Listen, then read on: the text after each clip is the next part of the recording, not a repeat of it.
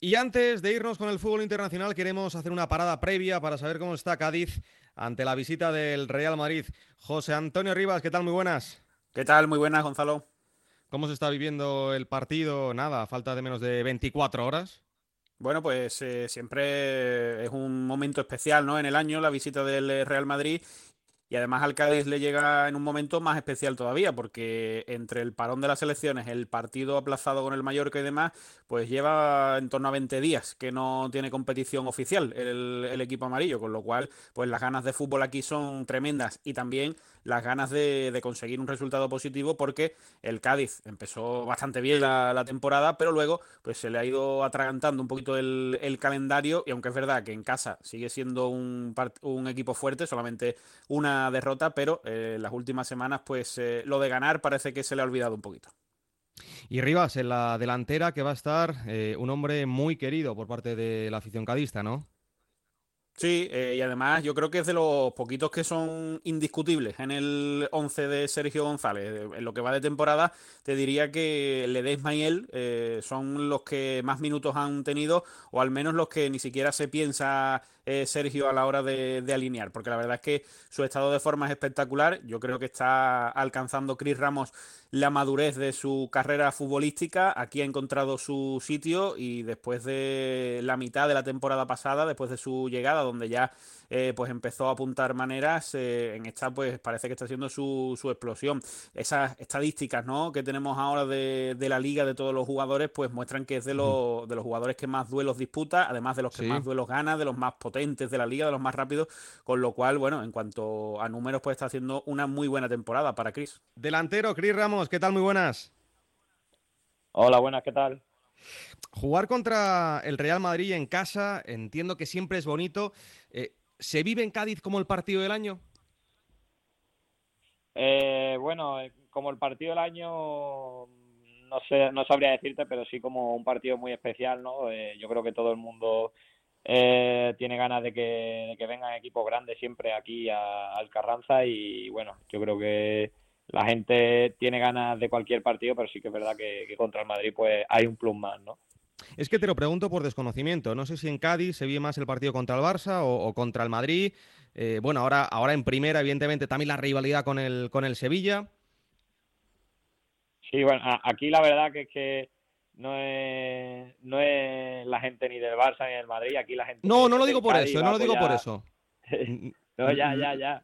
Pero que digo que la gente va a apoyar Cádiz y ya te digo, la afición quiere que que vengan los mejores equipos, los mejores, los mejores jugadores y tanto Madrid, Barça, eh, Atlético, pues sí que es verdad que son partidos especiales tanto para nosotros los jugadores eh, que nos medimos a, ese talento y a esos grandes equipos como, como a la afición que, que los ve de la grada, eh, pero ya te digo, son partidos obviamente muy especiales, pero pero la verdad que fin de tras fin de pues la afición está siempre siempre a full aunque aunque en este partido seguro que hay un plus más de, motivación Oye, Rivas, eh, te decía que Cris eh, es uno de los jugadores más queridos en, Cádiz. Me gustó mucho esa imagen eh, suya jugando con unos niños en la calle. A veces algunos futbolistas se olvidan de esos detalles, pero no es el caso de, de Cris Ramos, ¿no? No, está claro. Eh, además, él eh, sabe muy bien lo que significa el, Cádiz eh, por su sentimiento cadista, por, tradición familiar, por todo, porque, porque vive a escasos cinco minutos ¿no? del estadio, así que lo ha vivido desde, desde muy pequeño. Y además, como te decía antes, pues está siendo quizás la, temporada de, su explosión, seguramente la, mejor de su vida. Y te comentaba el otro día, fuera de micro, un dato, Gonzalo, que es bonito y que seguro que, que Chris conoce, y es que a lo largo de la historia, las tres victorias que ha conseguido el Cádiz en liga frente al Real Madrid, pues en los tres casos han sido por 1 a 0 y además se da la circunstancia de que esos goles lo marcaron eh, jugadores nacidos en Cádiz capital. Eh, Paco Baena el primero, eh, Mané el segundo y José González el, tercero. Seguro que eso lo conoce Cris y si no, esta semana seguro que se han encargado ya de comentárselo, pero sería bonito, ¿verdad, Cris? Que, el cuarto también fuera tuyo. Lo, firmamos ya el 1-0, ¿no? Hombre, por supuesto. Yo creo que que eso lo, firmaríamos cualquiera, ¿no? Eh, sí que es verdad que me enteré de ese dato el año pasado que, llegué y justo también esta semana contra el Madrid me enteré, me lo dijeron y, bueno, eh, para mí sería un honor eh, seguir con, con, la historia, ¿no? Pero, pero ya te digo, eh, con, con, cualquier resultado que sea ganando, ganando el Cádiz, metiendo quien sea, me, conformo. Oye, Cris, eh, me han dicho que eres alguien muy familiar. Eh, hablamos siempre mucho de, los padres, pero qué importantes son los abuelos. El tuyo falleció hace un mes. Pedro, lo era todo para ti, como para muchísimos niños, como para muchísimos jóvenes. Él era el que, el que te llevaba al fútbol, lloviera o hiciera un calor de justicia.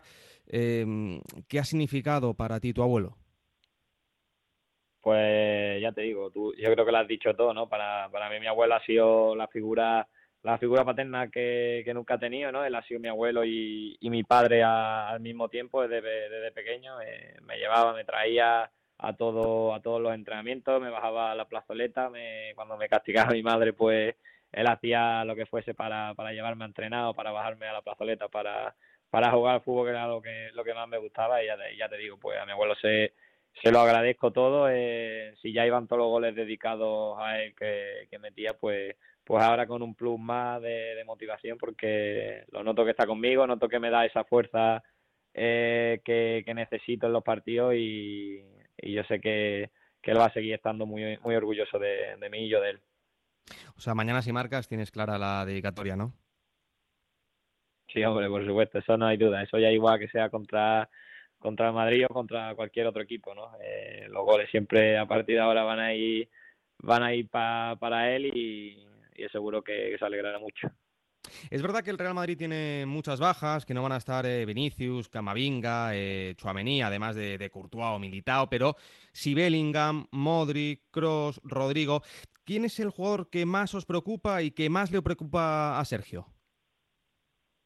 Mm, como, como tú has dicho, eh, has dicho que muchos jugadores que, que no vienen, pero, pero es el Real Madrid, ¿no? Yo creo que además este Real Madrid tiene, tiene un fondo de armario y tiene un banquillo espectacular, ¿no? Tiene grandísimos jugadores en todas las líneas y puesto por puesto y sería imposible que, no, que nos centráramos o nos fijáramos en, en un solo jugador o en dos porque es un gran equipo y al final es un bloque que, que son muy buenos tanto física, físicamente como técnicamente y vamos a necesitar pues tener esa concentración y esa, esa lucha y ese, y ese trabajo que no que no está caracterizado por, por cuatro, ¿no? Yo creo que es un partido donde tenemos que, estar a la altura, venimos de tres semanas casi sin, sin competir y el equipo está con ganas y yo creo que está preparado para, para hacer un buen papel el, el domingo.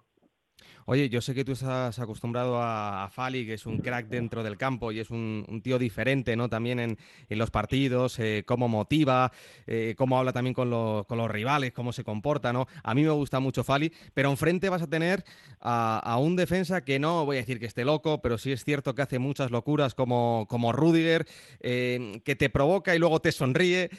¿Tienes pensado cómo comportarte y cómo actuar? Yo la verdad que soy un delantero que, que va a hacer mi partido, estoy concentrado en lo que en lo que depende de mí, en lo que en lo que pueda hacer yo, ¿no? Eh, y contra y contra grandísimos defensas que me voy a enfrentar el domingo, pues pues ya te digo, un plus más de concentración, de estar enfocado en, en lo que toca en, en cada momento y estar preparado porque está claro que, son unos buenos duros, unos buenos huesos duros de roer, pero, pero vamos a estar preparados para, para ello y para poder competirle. A ver, mi consejo es que te vayas un poco por el lado de Álava más que por el de Rudiger. ¿eh? Es un consejo, no digo que Álava sea malo ni mucho menos, pero eh, vas a estar más tranquilo, lo vas a pasar mejor. Ese es mi consejo. Vale, vale, vale, muchas gracias. Lo, apuntaré, lo apuntaré. lo decía Rivas que eh, estás jugando más que nunca, eh, llevas tres goles, una asistencia. Es normal que otros equipos se fijen en ti, por ejemplo el Betis. Sé que me vas a decir que estás eh, muy contento en Cádiz, que es tu tierra, que estás centradísimo, pero que un equipo como el Betis y su técnico Pellegrini se fijen en ti, significa que estás haciendo las cosas muy bien, ¿no? Sí, bueno, es de agradecer que, que grandes equipos se, se fijen en ti, ¿no? Que grandes equipos, grandes entrenadores se, se fijen en ti porque, porque está claro que es que estás haciendo las cosas bien y, y eso es bueno para mí, es bueno para el Cádiz que, que nos aprovechamos el uno del otro, ¿no? Porque yo te digo, si, si no fuese por el, equipo que, que, tanto me ayuda tanto en los entrenamientos como, como en los partidos, pues ya te digo yo que, que no sería que no sería tanto. Le agradezco mucho al cuerpo técnico y a los jugadores que, me enseña diariamente y, ya te digo, yo solo intento el domingo pues pues plasmarlo, intentar luchar cada, cada balón, e intentarme meter gol o ayudar al equipo en, lo que sea.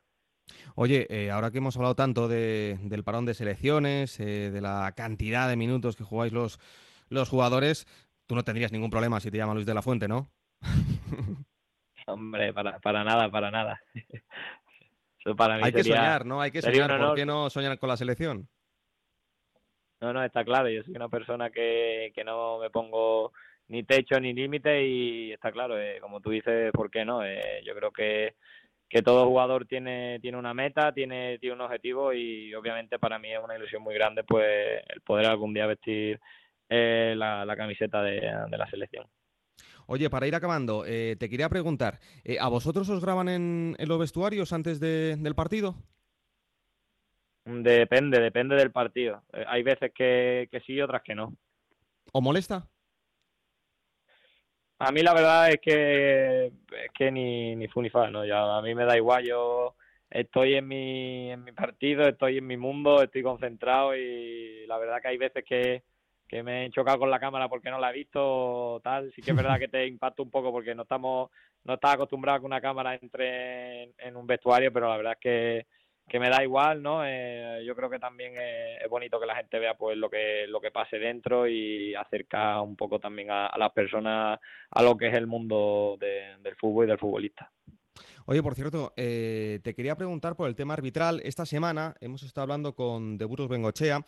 Eh, no sé si te acordarás, pero fue ese árbitro que en el Coliseum, en el Getafe Cádiz, eh, habló con Bordalás y con Sergio por la revisión de una posible expulsión a, a No sé si te acuerdas de, la jugada y que se acercó a los dos entrenadores para explicarles un poco lo que, lo que había decidido. Sí, la, la verdad es que eh, no me acuerdo exactamente, sé cuál es ¿Mm? sé cuál es la acción, pero desconocía que había habría hablado con, el míster o con, Bordalás. Ahí pues no, estaría yo atento. sí, se acercó, se, acercó para hablar con, los dos, para explicarles un poco el lance, eh, por qué decidía eh, expulsar al jugador del Getafe, pero con una segunda amarilla y no con una expulsión. Pues te quería preguntar un poquito, ¿no? Si a vosotros os gusta que los árbitros eh, hablen con vosotros y os expliquen las jugadas o no.